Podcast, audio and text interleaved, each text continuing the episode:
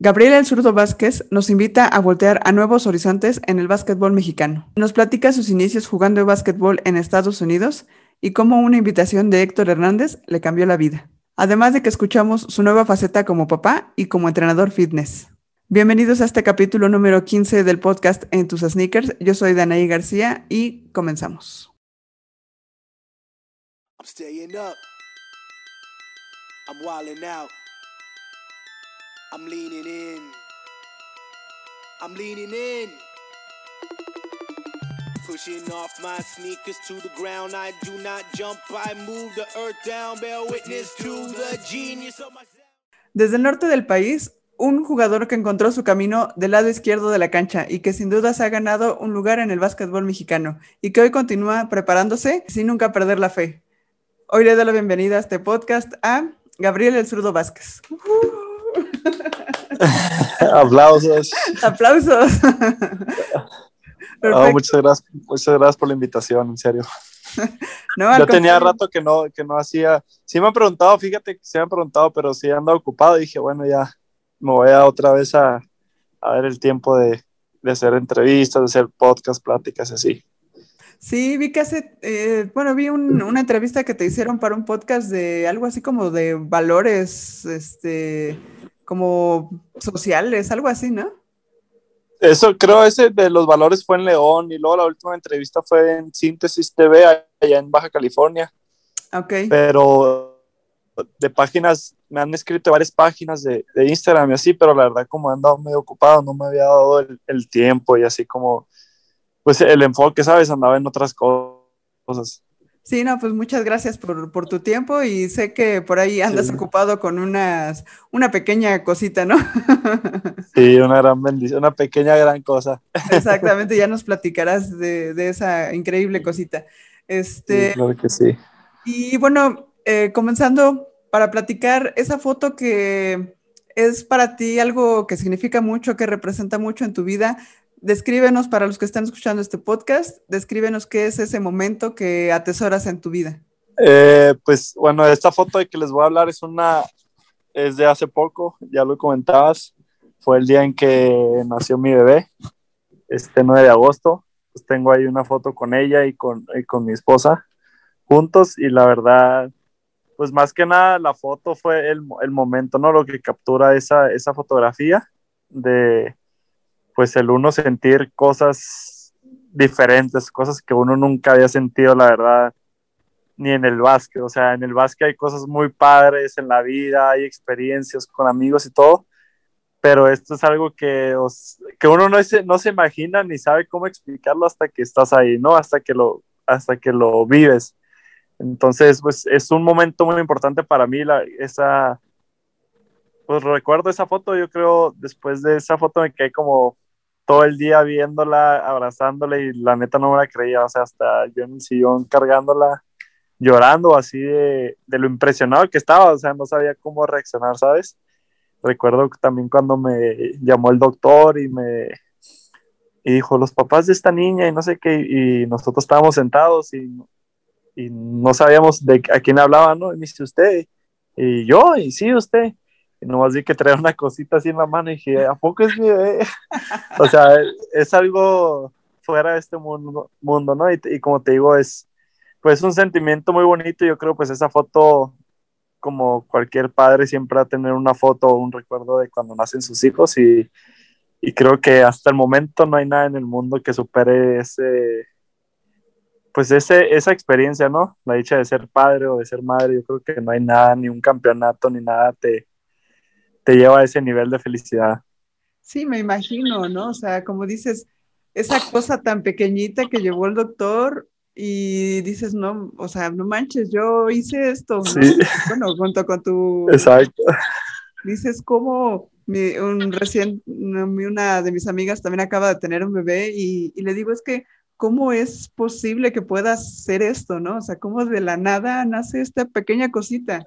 Sí, y llora y te ve así, o sea, no, es increíble, la verdad. Exacto, sí, y muchísimas felicidades por, por este gran logro, como tú dices, lejos de, sí, gracias. de alguna cosa deportiva, creo que como persona es un increíble logro y muchísimas felicidades. Sí, muchas gracias. Sí, la verdad es un, es un logro, es yo creo el mayor de mis éxitos hasta ahorita. Exacto, ¿no? Y se nota. Y para toda la vida. Sí, para toda la vida y, déjame decirte que se nota en tu sonrisa y en las fotos que publicabas en Instagram de, pues, de tu pequeña este, bebé, dices, no manches, está increíble, padrísimo. Sí, sí, es una, una, experiencia que, pues que la estoy disfrutando, ¿sabes? O sea, la estoy disfrutando lo más que pueda ahorita y, y pues muy agradecido con, pues con Dios y con mi esposa y, y lo que me está dando en estos momentos de mi vida. Exactamente. Y bueno, dices disfrutar y pues son nuevos retos, son nuevas, son nuevas cosas que tienes que enfrentar un poco lejos de la cancha, pero dejemos un poco este, en stand-by eh, este momento, esta foto. Y ahora sí, déjanos ponernos en tus sneakers, déjanos ponernos en tus zapatos y vámonos hasta Tijuana, Baja California. Tijuana, Baja California, donde naciste, ese pequeño Gabriel ¿Cómo era? ¿Cómo era ese? O sea, pues obviamente desde niño jugabas básquetbol o no te gustaba o cómo fue ese por ahí que, con, que tu hermano jugaba. Entonces, pero cuéntanos cómo fue tu infancia en Baja California. Fue muy bonita, ¿no? Yo creo que como todo niño, como se usaba antes, ahorita ya no se ve tanto, pero pues me la pasaba llegada a la escuela, salía, comía y luego, luego ya quería salir a jugar ahí a la calle con mis amigos cualquier juego, no quería estar en casa, ¿no? Y era de esas etapas que tu mamá te decía, ya métete, y tú no querías, y era noche.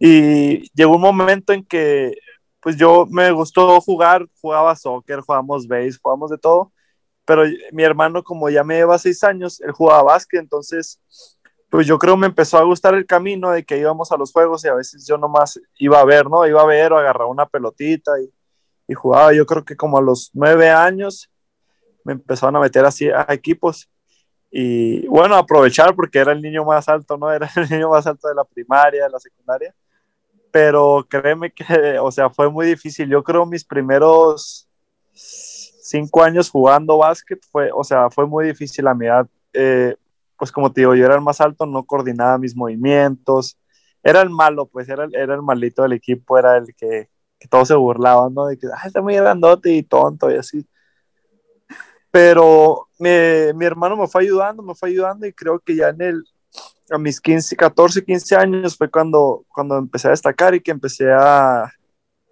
pues, a sobresalir, ¿no? Y fue cuando le agarré un, pues, un cariño al, al deporte más que nada por la competencia, ¿no? El competir conmigo mismo, de que antes no era bueno y fui mejorando y fui viendo las diferencias que hacía el, el entrenar, el dar el trabajo extra, todo eso y fue donde dije, no, pues, o sea, tengo que sacarle provecho a mi, a mi estatura, ¿no? Me está yendo bien, estoy mejorando, ya me invitan a los estatales, llevo a los nacionales, ya desde la sub-15 ya me empezaron a invitar a la selección y empecé a ver los frutos y dije, o sea, esto pues puede ser algo padre, ¿no? Y aparte que mi hermano pues ya me había enseñado como quien dice el camino, porque él era, pues también era selección baja, era selección México y y yo creo más que nada eso fue lo que me, lo que me motivó y lo que me empezó a, a llevar al camino de, del baloncesto, más de otros deportes que como te digo también los practicamos y la verdad no, no se me complican mucho, me, me gustan mucho los deportes, pero yo creo, dije, con mi estatura tengo que aprovechar aquí. Claro, pues sí, si ya tenías esa ventaja, pues ya nada más era cuestión de agarrar coordinación y entrenar un poco, bueno, entrenar mucho, pero pues sí, ya tenías esa ventaja, pues aprovecharla y, bien que lo aprovechaste. Sí, no, sacarle provecho, ¿no? y luego más que nada las oportunidades, ya, ya para la prepa, pues ya eh, me ofrecían beca, o sea, ya pude estudiar en una escuela privada, después me pude ir a Estados Unidos, empezaron a salir oportunidades muy buenas gracias pues al deporte. Exacto. Y bueno, entrando en esta parte de Estados Unidos que te fuiste gracias a una llamada que te hizo, bueno, un consejo que te dio Héctor Hernández, ¿no? El virito, que te dijo, oye, pues están buscando acá jugadores, ¿por qué no te vas para allá? Y comentabas que tenías un poco de miedo por no saber inglés, por estar lejos de tu casa. Eh, ¿Cómo fue que decidiste, pues sí, dar este paso? y decir, bueno, yo, yo tengo que, ¿no? Si esta oportunidad se está presentando, un chico de 16 años, ¿cómo toma esa decisión para enfrentarse a un mundo nuevo, lejos de tu casa, lejos de tu familia? No, la verdad, fíjate que sí me dio, me dio mucho, pues mucho miedo, nervios al principio, pero como mi hermano ya se había ido eh, a San Diego, bueno, San Diego está ahí a, media hora de Tijuana, ¿no? O sea, súper cerca. Sí. Pero yo iba, yo me acuerdo que yo iba a sus juegos y veía a los muchachos de color, a los güeritos, y, y mi hermano era el único mexicano y que se jugaba a un muy buen nivel, ¿no? O sea, veía los juegos y decía, o sea, no, no, no puedes comparar el nivel de prepa de aquí al de México. Y cuando se presenta esa oportunidad, que conozco a Virito, él habla con mi hermano y, dice, oye, pues en Denver, donde yo estudié la high school, donde estuvo el Jorge, el Paco, el Chato, eh, pues les falta un jugador y tu hermano pues tiene altura, sé que es bueno. Y entonces mi hermano pues habla conmigo y me, y me dice, vamos a hablar con mi mamá. Y yo dije, no, no me va a dejar, o sea, si apenas te dejó irte a ti San Diego la verdad creo que hasta el día de hoy no sé cómo le hicimos ni cómo me dejó, porque, o sea, obviamente ella lloró y que no quería, pero no sé cómo, pero me dejó ir, me dejó ir y, y pues bueno, de ahí ya, ya lo demás es historia, ¿no? Me empezó a ir muy bien, la verdad, al principio era, que te digo, el primer año le va, lo que me ayudó es que era una escuela de mexicanos, eso fue lo que me ayudó, pero sí le batallaba el inglés, por ejemplo, para las clases o para el entrenamiento era algo muy difícil. Me acuerdo que me preguntaban, oye, ¿cómo estás? Oye, ¿cómo te llamas? Y yo no me acuerdo que Naldo decía que sí. o sea, yo no, entendía nada. Para mí todo sonaba igual. Y si no lo entendía, me asustaba. Entonces, claro. o sea, fue un proceso muy difícil. Aparte que estaba fuera de casa, como tú dices, tenía 16 años, no conocía a nadie, vivía con una familia de desconocidos. O sea, llegaba a una casa de alguien que ya tiene formada su vida, sin conocer a nadie, sin conocer el idioma entonces fue un proceso muy difícil, pero creo que fue de las mejores decisiones que he tomado en mi vida, porque ahí mi madurez subió a un nivel muy grande. O sea, hay veces eh, tengo conocidos que me dicen, oh, estoy bien nervioso, ya me voy a vivir solo y tienen 25, 26 años. Yo digo, no, pues ya pasé por eso a los 16. Entonces, son cosas que están formando y el, pues el, lo, que, lo que más me ayudó fue en el, en el baloncesto, ¿no? Como te digo, el nivel es muy, muy, muy alto entonces era exigirme sí o sí, no, no había días libres, allá tienes, o sea, vas a la escuela y entrenas ahí mismo, no es como en México, ah, que al rato nos vemos en la cancha esta y ahí llegas y, y a ver si puedes decir, no, ahí es, es, obligación, ¿no? Ahí ya empiezas a viajar, ya los equipos te dan tenis, te dan calcetas, te dan todo, te dan. Entonces es una experiencia muy bonita y yo creo que pues fue algo que no fue fácil, la verdad, que no fue fácil, pero es algo de lo que estoy muy, muy orgulloso y contento de haber tomado esa decisión junto con mi familia. Claro, no, ah, yo me imagino, o sea, ha de estar para un chico de 16 años entre la espada y la pared, ¿no? O sea, entre la emoción de vivir algo nuevo, pero a la vez eh, un poco el idioma que te detenía, eh, te detenía, pero finalmente llegaste allá con, como dices, un equipo de mexicanos y platícame cómo eran estos chiquillos de 16, 17 años, Virito, Paco Cruz, Jorge Gutiérrez. No me imagino, ahorita pues imagínate, ya están todos pues, con unas grandes exitosas. Paco Cruz, imagínate allá triunfando en Europa.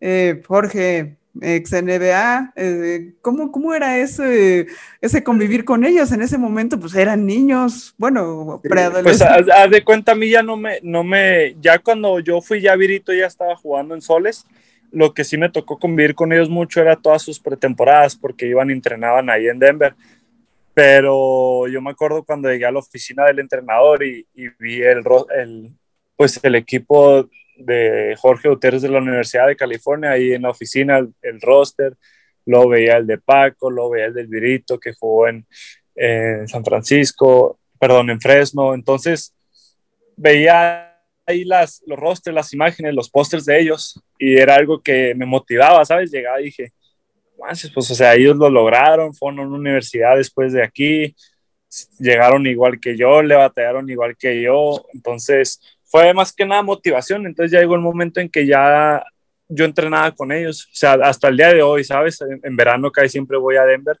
ellos también van, entonces ahí nos topamos y entrenamos la pretemporada. Entonces te digo, fue como una motivación muy grande el ver que pues gente que ya pasó por lo mismo que tú lo logró, entonces eso te da una te da como un colchoncito de saber que bueno, no no estoy tan mal, ¿sabes? O sea, tengo la oportunidad de, llegar a cosas grandes. Y sí, gracias a Dios, eh, después se me, me acuerdo que empezaron a ir los entrenadores de ellos mismos, iban ahí a verme entrenar, ofrecerme becas.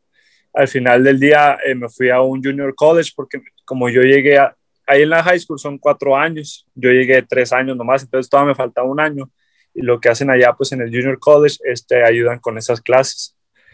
Y me acuerdo que yo me fui allá y bueno, ya ahí después estaba mi roster, ya entonces los mexicanos que seguían llegando a Lincoln, que fue eh, Tino Chávez, eh, José Arena, JC Ramírez, varios jugadores que han llegado antes que yo allá a la Lincoln, pues ya veían mi imagen, ¿no? Ahí en, el, ahí en el locker, en la oficina, dicen, ah, el Gabriel también la logró, o sea, ya se fue ahí, luego ya está en la selección y, y me abrió muchas puertas porque cuando yo estaba en México sí estuve en la selección sub-15, sub-16, pero no, no me toman tanto en cuenta simplemente porque en México eh, las cosas son muy diferentes, ¿no? A veces no es tanto por nivel, sino sino por conocidos, por muchas cosas, muchas cosas. Por los hijos del coach, por los jugadores del coach de su propio equipo, que bueno, si gana este coach, pues si quiere llevar a cinco o seis de su equipo. Claro. Y me, y me acuerdo que cuando falla, pues todo se facilitó porque veían que yo estaba jugando allá a un buen nivel y teniendo buenas, eh, buenos juegos. Eh, llegaba el momento en que me hablaban a cada rato, oye, te puedes venir esto y te traemos todo y vente para acá. Y, o sea, cambia totalmente la manera en que te tratan, ¿sabes? O sea, no, no sé por qué sea y se me hace mal, pero así es. Claro. O sea, hubo hasta eventos que yo decía, no, no puedo ir porque tenía compromisos acá en Estados Unidos.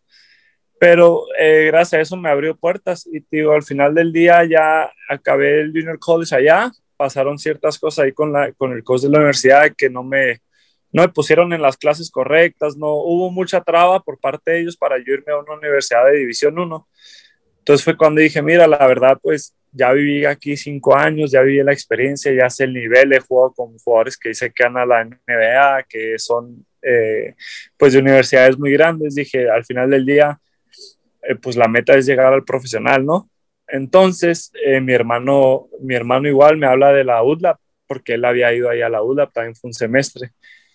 Eh, y me habla y me enseña fotos y la investigué y dije, no, pues se ve, o sea, se ve padrísima, ¿no? Y fue cuando ya decido regresarme a México y regresarme a México y creo que, que fue una buena decisión, ¿sabes? No me perdí nada porque sé que las ofertas las tenía, o sea, el nivel lo tenía para ser en División 1, pero hay veces que por X o Y no se dan las cosas si uno no, si no son por algo, es pues porque no es tu plan, ¿sabes? Porque Dios así no lo quiso pero al final del día, pues si se logra la meta es lo importante. Y, bueno, lo que yo te iba a comentar es que finalmente fue, creo que sí, una muy buena decisión porque fuiste campeón, ¿no? Acá con Aztecas, entonces... Sí, fíjate. ¿La sí, la tiene, ya, o sea, llegué, la verdad yo dije, no, pues va a ser diferente, pero el nivel estaba muy, muy bien. Y aparte que, pues había viejos amigos, ¿no? Estaban jugadores de, de Baja California, estaba Raúl Borges, estaba el, David, el votador y luego, pues bueno, jugadores grandes como Fabián Jaimes. Entonces, la verdad, teníamos un equipazo en ese equipo. Me acuerdo que nos quedamos en la temporada 39-1, solo perdimos un juego y por un punto. Y fue un juego así de que jugamos mal, mal, mal, pero nos fuimos invictos hasta en las finales ganando fácil por 20 puntos todos los partidos y y como tú dices, se logró el campeonato, eh, que todo el año, cuadro ideal. Entonces fue, dije, bueno, aquí fue por algo, ¿no? Fue una gran oportunidad. Uno nunca sabe qué hubiera pasado en el otro lado del mundo, pero, pero se dio lo que se tenía que dar. Y, y la verdad, sí, es una universidad muy, muy padre, el nivel y las atenciones siempre fueron muy buenas, entonces no, no, no me puedo quejar.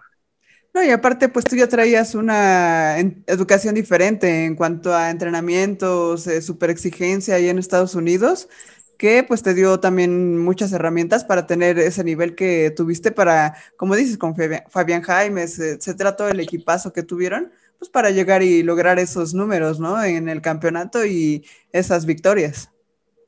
Sí, sí, la verdad que sí, ya trae un nivel muy bueno y ellos también, aparte que pues estaba el coach Eric Martin, que es de Estados Unidos, entonces también tenía como el mismo tipo de juego que yo traía, ¿no? ya de Estados Unidos, más rápido, más atlético, y no, eh, nos ayudó mucho. Lo único malo es que ya yo llegué tarde, pues sí llegué dos años tarde porque llegué a los 20, pero creo si hubiera llegado a mi edad, a los 18 a la universidad, hubiéramos tenido unos tres campeonatos fácil.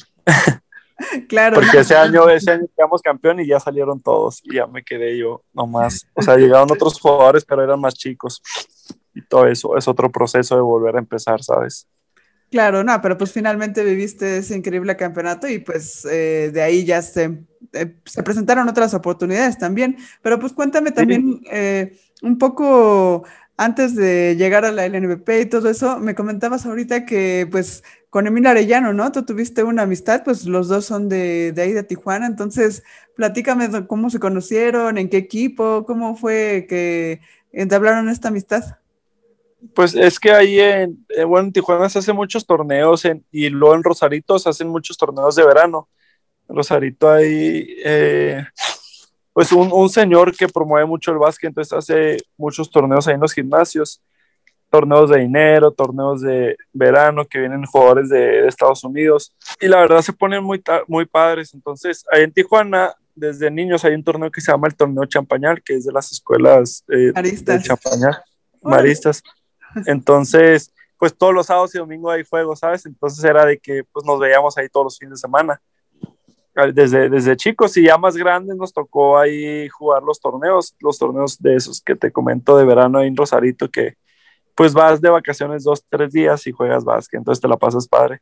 Y desde ahí eh, nació la amistad y después me enteré pues que él iba a empezar a jugar profesional, que había firmado con, con la agencia que yo estaba, la de One World, y pues bueno, ahí nos, ahí, nos tocó eh, pues seguir en contacto, seguir en contacto. Ahí pues de Tijuana la verdad no hay, no hay jugadores creo en profesional ahorita. En su tiempo estaba César Martín del Campo, Joel Reynoso, y creo ahorita pues nomás estábamos yo y él, entonces pues era más, pues había ya una, una buena amistad, ¿sabes? Un buen contacto y, y bueno, ahorita anda en Alemania él, pero Ojalá regrese pronto. Sí, ahí anda aventurándose en el viejo continente. Sí, sí, es lo que estaba viendo. Y pero pues también tuviste oportunidad de jugar con, con él, ¿no? En, cuando se fueron con Fuerza Regia por parte de One World a la BCL Américas. Sí, no, sí nos tocó, nos tocó jugar en, pues ahí nos en, en Monterrey, y luego nos tocó ir a Brasil juntos.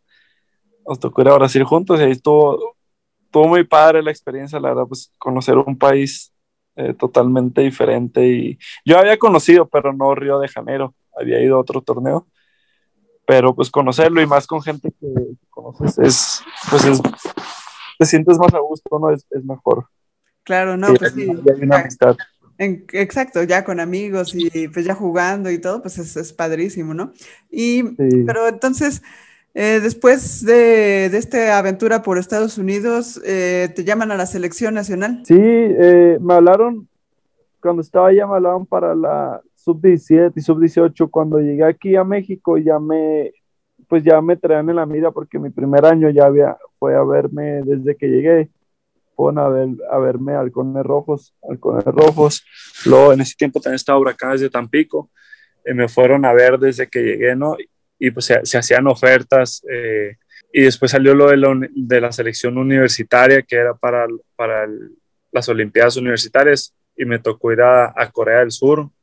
Eh, mi primer año después del campeonato nos tocó ir a Corea del Sur eh, y gracias a eso pues ya salió también oportunidad. Lamentablemente no pude ir por la escuela, pero me tocó oportunidad con el coach Sergio Valdeomillos, que sí me convocó dos, tres veces. O sea, me convocó para los Juegos en Toronto, me, me convocó para varios torneos eh, clasificatorios y lamentablemente, o sea, sí, pues no me arrepiento, ¿sabes? Está en la escuela, pero ahora que lo veo dije, pues a lo mejor hubiera iniciado poco, mi carrera un poco antes profesional, pero por algo no fue, pero sí tuve la o sea, sí tuve las invitaciones, pero por temas de mis clases, de los torneos de la escuela, pues van muy diferente que los profesionales, son fechas muy, muy diferentes.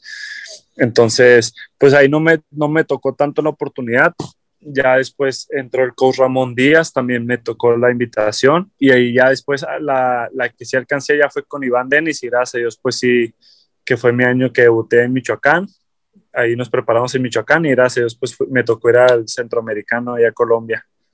En Colombia. De, de, novato, ahí ya me tocó bien, bien pues el proceso completo novato, pero pues imagínate, ya eras eh, pues de los 12 guerreros, ya fuiste selección, ¿no? O sea, entonces... Sí, la, la verdad, pues gracias, ahorita se ha movido mucho la selección. Después de ese año creo que hubo demasiados cambios. Cada año era un curso diferente, jugadores diferentes. Y, pues es un proceso que están haciendo de readaptación, ¿no? Creo que ahorita con Omar Quintero pues ya se va a mantener un poco la selección y se van a ir acomodando.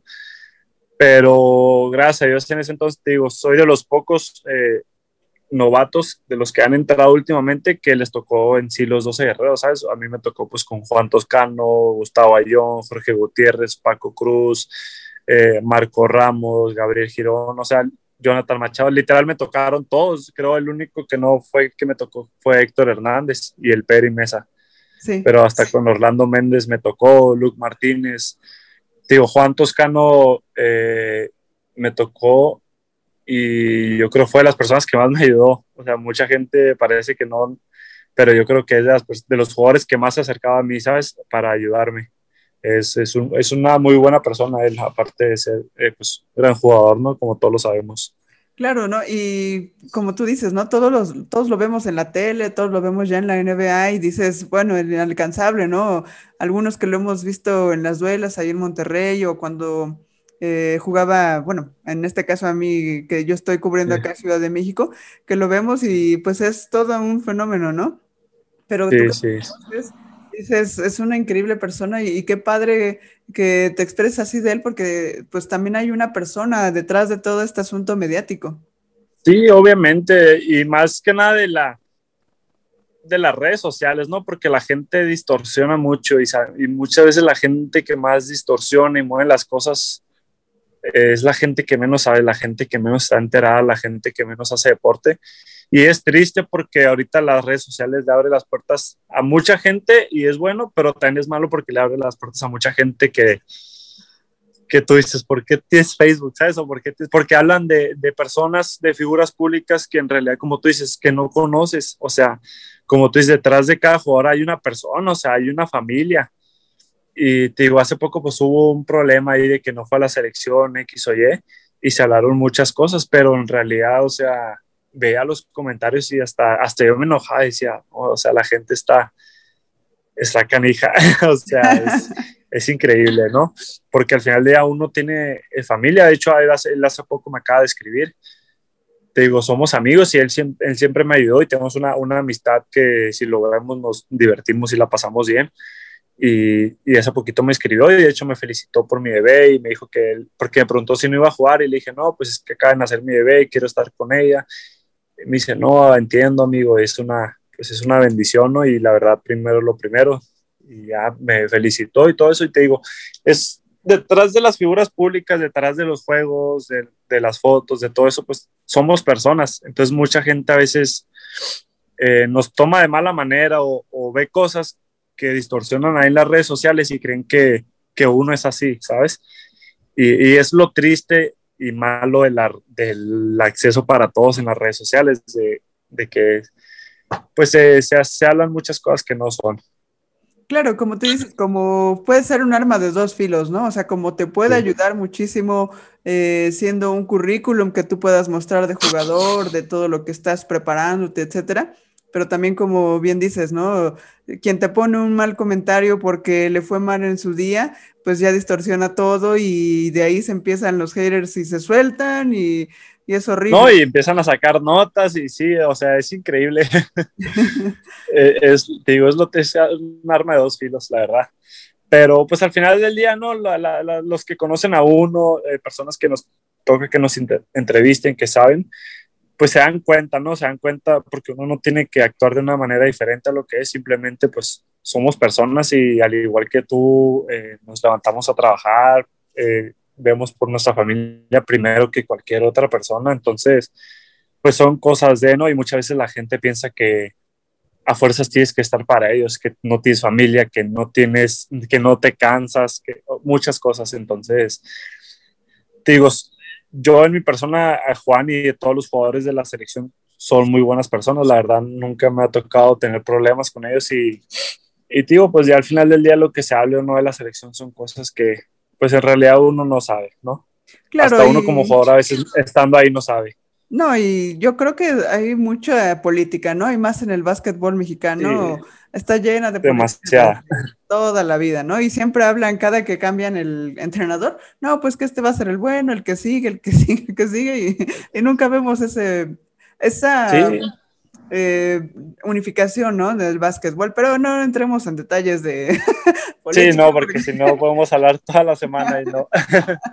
este, pero cuéntame una cosa, llegaste a Aguacateros y eh, escuchaba por ahí que, bueno, a mí me tocó cubrir ese juego de estrellas que, en el que tú estuviste, pero en el equipo ya en Aguacateros, no tuviste como que esos minutos tan, o sea, eh, contando muchos minutos como para demostrar eh, todo tu potencial. Eh, mi pregunta es, bueno, lo que me quisiera que platicáramos es, ¿cómo le haces para que el coach confíe en ti y te logre dar esos minutos ya en otros equipos o como sea, pero ¿cómo le haces para, para afrontar este, este reto que al principio tal vez no te quisieron aportar minutos? Pues la verdad yo creo que todavía no sé cómo le hago porque es, es muy difícil, o sea, es de lo que hablamos, hay mucha política en el básquet mexicano y, y no quisiera hablar mal, ¿no? Pero es muy poca la oportunidad para el jugador mexicano y es triste porque estamos en México, ¿sabes? Entonces, en realidad al final del día no se trata de que confío o no en ti el entrenador, en realidad es de quién, qué jugadores hay y qué, por ejemplo, ahí en Michoacán a mí me tocaron pues había una nómina muy alta, había jugadores muy, muy de, un nombre muy grande y los únicos mexicanos que habíamos todos eran selección. Estaba, estaba Adrián Zamora, está Noé Alonso, estaba yo, está eh, Alex Reina, eh, Arim Solares, o sea, los seis mexicanos que habíamos éramos selección mexicana, entonces, y los otros seis, siete eran extranjeros. Entonces, pues la realidad es que los que jugaban a los extranjeros, ya si jugaba algún mexicano era de los veteranos.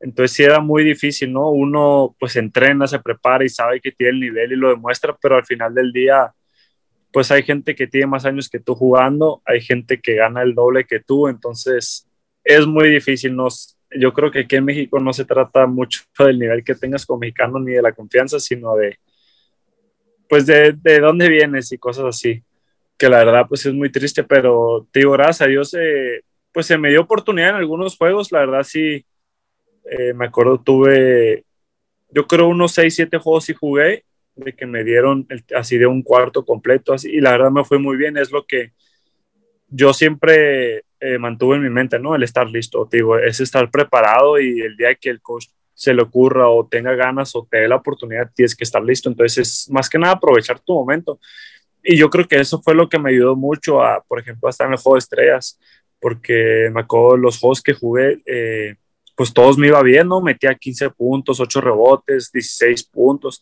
en un cuarto, entonces la gente pues decía, no, pues este chamaco sí juega, pero pues no lo meten, yo me acuerdo en las redes sociales explotaban, la gente ponía así, pero pues digo, ya no depende mucho de uno, ¿no? Uno tiene que estar listo y adaptarse a lo, a lo que hay, más que nada si eres novato, o sea, siendo novato es más difícil ya conforme vas agarrando experiencia, pues a lo mejor te van dando un poco más de confianza, de credibilidad, van confiando pues en lo que haces.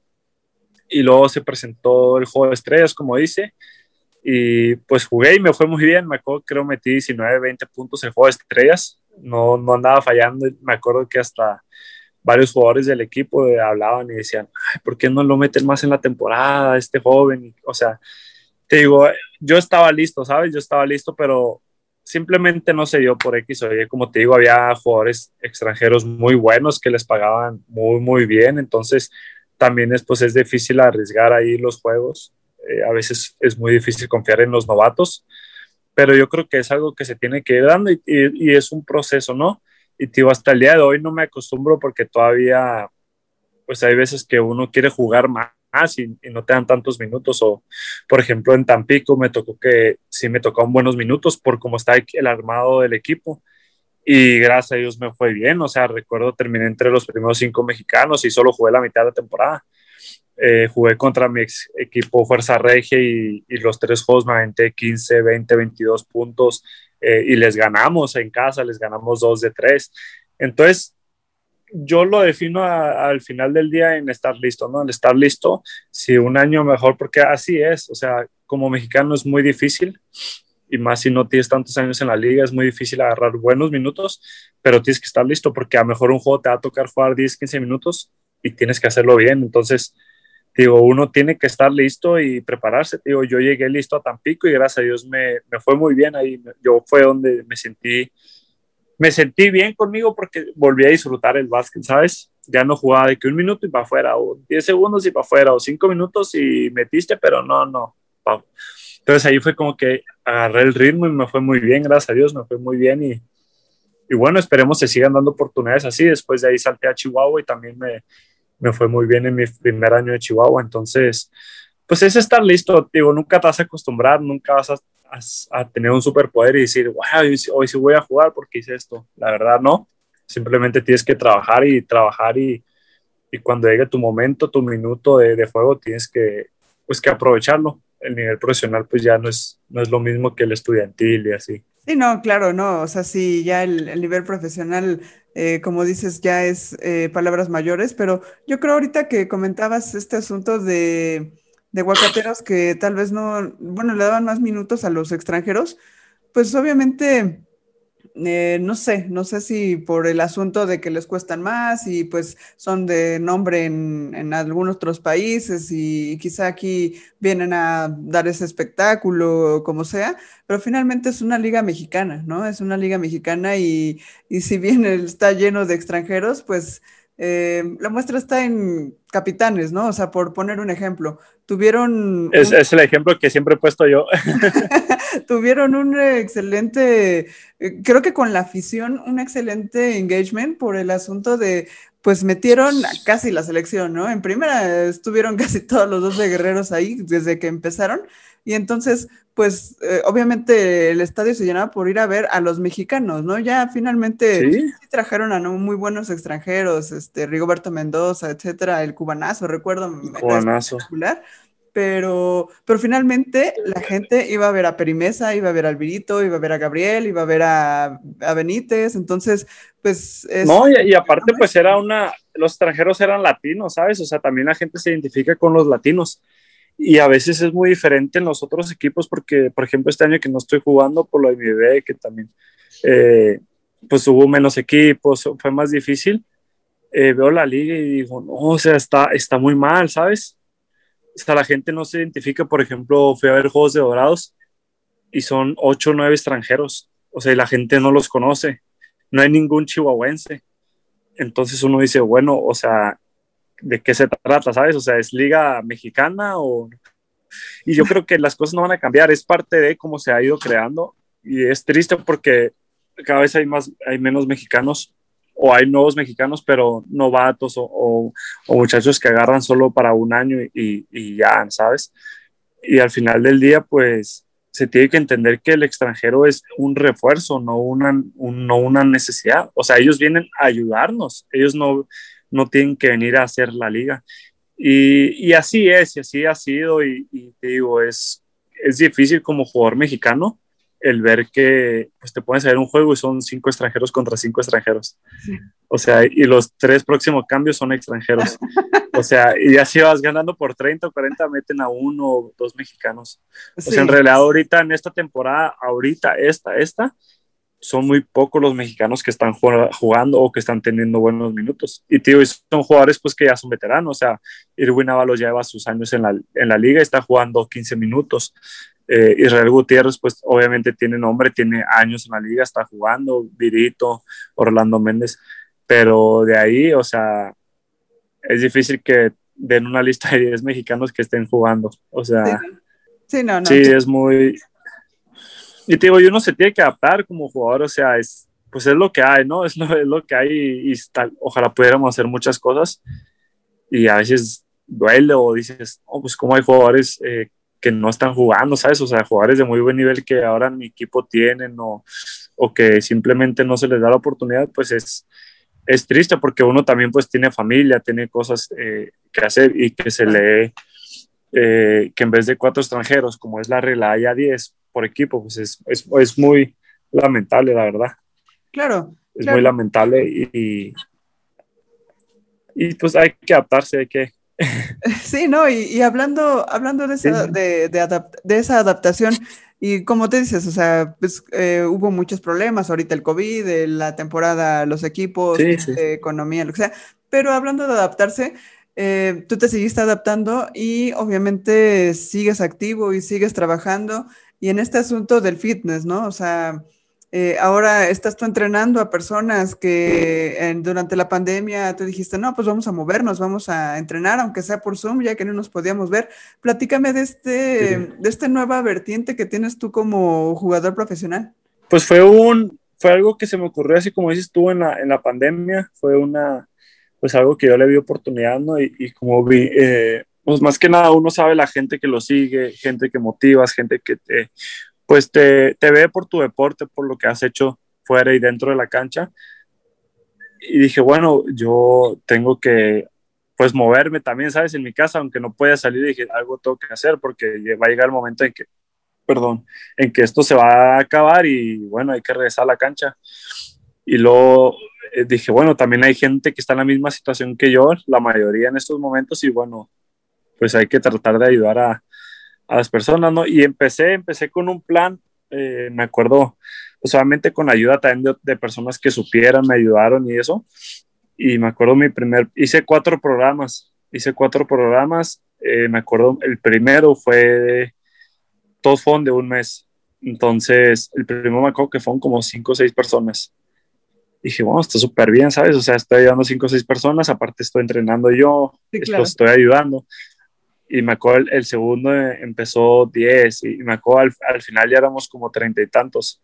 Entonces, en cuatro meses, entonces digo, bueno, es algo que de alguna manera estás ayudando a personas y, la demás gente lo ve y ve que sí, entonces, y gracias a Dios se empezaron a ver cambios, o sea, eh, me acuerdo una alumna que todavía sido en contacto, soy muy amigo de ella, siempre me escribe, está al pendiente, Diane, ella pues es muy fan del básquet, ella me acuerdo que pues creo en los cuatro meses sí logró bajar como unos 10 kilos. O sea, fue, fue impresionante.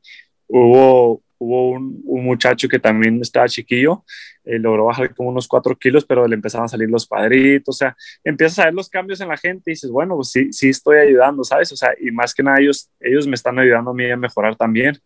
Entonces, pues se dio eso y, y la verdad me fue muy bien. Ya después empezó otra vez lo del básquet y y, se acabó el, ya no tuve chance pues porque ya, ya no tenía que estar yo encerrada, entonces ya no tenía tanto el tiempo de seguir haciendo eso. Obviamente seguí ayudando a varias personas ahí por vía telefónica, eh, mensajes, etcétera. Y, y, pues fue algo muy, muy padre que la verdad sí me gustaría seguir haciendo en un futuro cuando ya eh, pues se deje de jugar el básquet cuando tenga el tiempo para, para hacerlo, porque es, es, es, algo muy padre, ¿no? Ayudar a las demás personas a creer en sí, a, a ver que pueden lograr cambios en su cuerpo sin, desde casa, porque te digo, todo lo hacían en, casa. Y después de ahí empecé con lo, de, con lo del plan, nació la idea de que, bueno, pues puedo hacer unas playeras con mi logo, etcétera. Y empecé a sacar mi, eh, pues mi marca, empecé a sacar eh, productos y también muy bien empezamos, te digo, creo el primer pedido vendí como 10, 12 playeras y de los últimos fueron como 150. Estamos hablando de que saqué unos, unos 6, 8 pedidos, entonces eh, sí, yo creo sí, en total sí vendí fácil más de 500 playeras, eh, más de 200 gorras, entonces pues traté de mantener más que nada mi nombre y mi marca en el tiempo que, que fue lo que más estuvo fuerte en la pandemia para, para yo también no perder, ¿no? Porque como te digo, al final del día pues también somos eh, pues una imagen pública y, dije, bueno, hay que, no hay que dejarnos olvidar tampoco en esta, en esta pandemia. Entonces hice varias, varias cosas ahí, varias cosas, sí. Sí, justamente eso te iba a preguntar, ¿no? Lo de tu marca de eh, GB Clothing, que por ahí vi en internet. Entonces, pues, obviamente vamos a, promocionarlo y todo eso aquí en estas redes sociales para... Los gorditos, mira. Ándale, exactamente, sí. Están padrísimas y este... Y pues también qué padre, ¿no? Que tú lo ves desde esta parte de no tienen que olvidar mi nombre, ¿no? Entonces, pues, a ver qué hago lejos de las redes sociales comunes, a ver qué hago como para promocionarme, ¿no? Este asunto que está muy en boga ahorita de la marca personal, que todo el mundo está haciendo como, como que su trabajo, ¿no? Desde su trinchera sí, pues, para ese nombre. Sí, no, te digo, es, pues es más que nada seguirse moviendo, ¿no? Seguir avanzando, aunque digo, en este momento cuando nos llegó la pandemia, pues el, el mundo paró totalmente, vimos muchas personas en vez de mejorar se fueron para abajo y es parte de, es parte de la vida y gracias a Dios pues yo me mantuve activo y pude hacer, pude hacer cosas, pude hacer proyectos que me ayudaron a mí mucho y le ayudaron a mucha gente. Entonces, pues ya más que nada es, es eso, ¿no? Mantenerse activo y la verdad no, pues no esperar a que la vida pase, sino siempre estar haciendo, estar haciendo algo, motivando a alguien, lo que sea necesario. Exactamente. Y, y, bueno, finalmente, ahorita pues tú tienes otro gran proyecto, ¿no? Un proyecto así chiquitito, pero finalmente creo que es uno, uno increíble. Un gran proyecto. Un gran proyecto.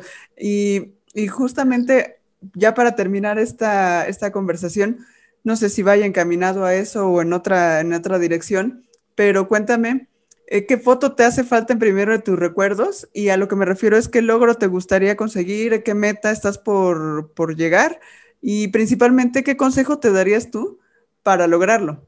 ¿Qué, logro me, hace falta conseguir? ¿Cuál era la otra? Eh, ¿Qué consejo, qué consejo te darías tú para conseguir ese logro? Eh, pues mira, ese de, tener una, una baby, estar joven, pues bueno, sí estoy joven, tengo 27 años. Mucha gente dice que ya no porque ya me sale en cana, pero estoy muy joven. Yo sigo creyendo y estoy muy joven. Y pues ese era uno de mis metas, ¿no? Mis, de, algo que yo quería. Siempre, yo siempre, mis, mis amigos cercanos, gente que me conoce, sabía que yo quería tener a un bebé joven. ¿Por qué? Porque quiero que me vea jugar. Eh, por el simple hecho de que yo, la verdad, sí quiero jugar básquet, quiero seguir jugando, pero no me quiero, no quiero jugar muchos años más. Quiero jugar un, a los 35, tal vez poquito antes, si puedo. Eh, me gusta mucho, pues como te platiqué, soy hombre, pues soy muy movido, me gustan mucho los negocios, me gustan muchas otras cosas. Entonces, creo ahorita ya, eh, pues he logrado gran parte de lo que tenía en meta cuando estaba en la universidad, que es pues tener una familia, gracias a Dios eh, pude comprar una casa también, o sea, me estoy haciendo de mis cosas y cosas que pues a lo mejor para uno no son importantes, para mí yo creo que son de los mejores logros el poder tener tu lugar, tener tu familia, tener tu, tu bebé, etcétera.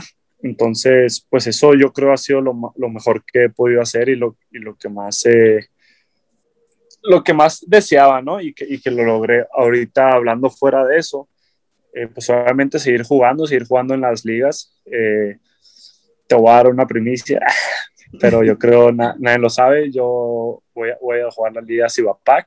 Okay. Me, me, me, ofrecieron y como se abrió un equipo en Tijuana, entonces yo soy allá de Tijuana. Entonces fue una, yo no iba a jugar, no iba a jugar, digo, eh, probablemente en la liga iba a jugar con Correcaminos, eh, lamentablemente se salieron. Y bueno, yo después de saber la fecha de mi bebé dije, no, o sea, no, yo quiero estar con mi bebé, ¿sabes? El básquet viene después. Claro pero se abrió esa oportunidad de un equipo en mi casa. Yo soy de Tijuana, mi mamá, mi hermano, mis tíos, primos, todos están en Tijuana. Entonces se abrió esa oportunidad de yo irme allá con mi familia. Entonces, pues es algo que dije, bueno, voy a estar en mi casa y jugando dije, tengo que aprovechar. Y, estoy muy emocionado porque sé que es una liga, sí, de mexicanos, que, sé que voy a jugar mucho y que es una liga que está creciendo. O sea, hay muchos equipos, este año entraron muchos equipos y creo que eso es muy bueno, ¿no? Es, eh, conozco varios jugadores también de Liga Nacional que van a jugar ahí. Eh, se, está bien, se, se, va a agarrar muy buen nivel en esa liga y digo, por este año no sabemos qué va a pasar después, pero ahorita voy a jugar ahí en, en Coyotes de Tijuana, que se llama el equipo.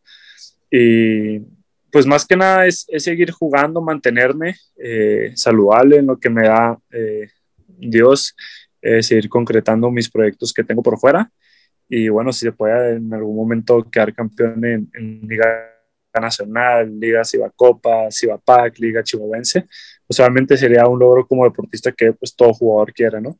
Porque si yo sé que todavía me quedan unos 8 o 10 años de seguir jugando y quiero aprovecharlo mucho, y, pues nada más que eso, eh, te cambia la vida, ¿no? Te cambia la vida cuando empiezas a tener una familia y ahorita lo único que importa es yo poder estar para mi bebé y, que ella y mi familia estén saludables. Entonces, eh, esas son mis metas, ¿no? Que siempre estén, estén ellos y al final del día lo demás pues se va resolviendo poco a poco. Y, y, entonces ese consejo que, que, tú te darías, o sea, seguir intentando este, jugar en estas ligas o cuál, cuál, cuál sería ese consejo que tú darías para eh, seguir adelante? Pues si, si, me pudiera dar un consejo ahorita, ahorita presente, sería, eh, pues sigue para adelante, sigue haciendo las cosas como las haces. Eh, como lo sabes, nunca pierdas la fe. Exacto. Porque Dios siempre, Dios siempre sea a lo mejor el camino que no quiere uno, pero siempre, gracias a Dios, siempre me ha llevado al camino que necesito ir. Entonces, eh, sería eso, ¿no? No darte por vencido, no sentirte menos ni más por la situación que está pasando, porque en realidad todo el mundo está pasando por situaciones malas, mucha gente sin trabajo, mucha gente batallando y gracias a Dios, pues yo y mi familia estamos saludables y, y, con trabajo, ¿no?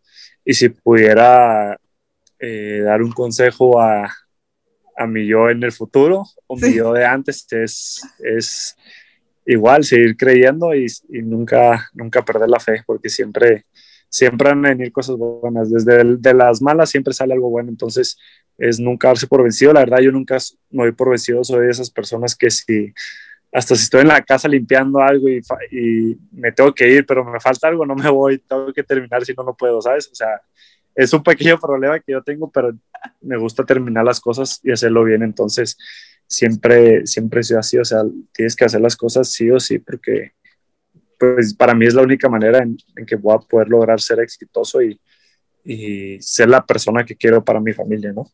Exacto, y bueno, como dices, nunca perder la fe, lo llevas tatuado, ¿no? Incluso en el brazo. Y... Luego tatuado. Exacto. Y, ¿sabes qué? Me, me, agrada eso que me dices de, bueno, gracias por la primicia en primero, pero estamos todos como que en México pensando el LNBP, el NBP, y no es cierto, o sea, hay muchas otras ligas que como tú dices, ¿Sí? son mexicanos y tienen minutos mexicanos, entonces eh, la Liga Estatal de Chihuahua, Cibapac, Cibacopa, todo eso, pues, ¿por qué no intentar también en estos, y no intentar, sino también darle esa...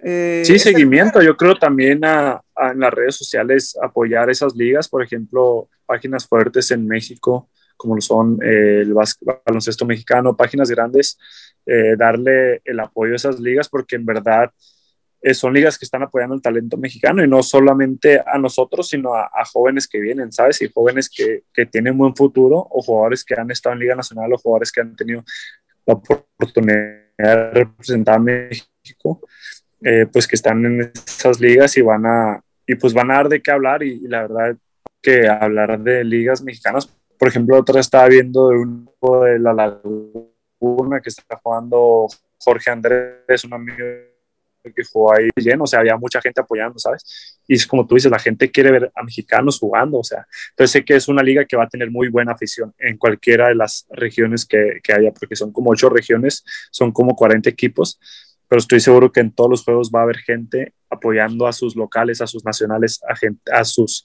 pues gente que crece viéndote, ¿no? O sea, que es fan de que dices, ah, yo conozco a Gabriel desde chiquito, hay que apoyarlo. Claro, ¿no? En vez pues de ir a ver a, ah, pues no sé quién sea ese, pero vamos a verlo, pues es muy diferente. Luego ni conocemos quién está, ¿verdad? Sí, está bien loco. Pero pues. Sí, no, no, no, y luego menos si, si no traen el nombre. sí, luego dicen, ah, pues ex NBA, pues sí, pero ¿quién es, no? ¿Quién y, cuándo jugó? O sea, no fue más un día, ¿sabes? Sí, sí, sí, sí, sí, me sí No, hay muchas cosas, pero sí es bueno apoyar al, al, talento, mexicano. Sí, hay mucho, la verdad. Claro, y pues muchísimas gracias. ¿Alguna otra cosa que quieras comentar?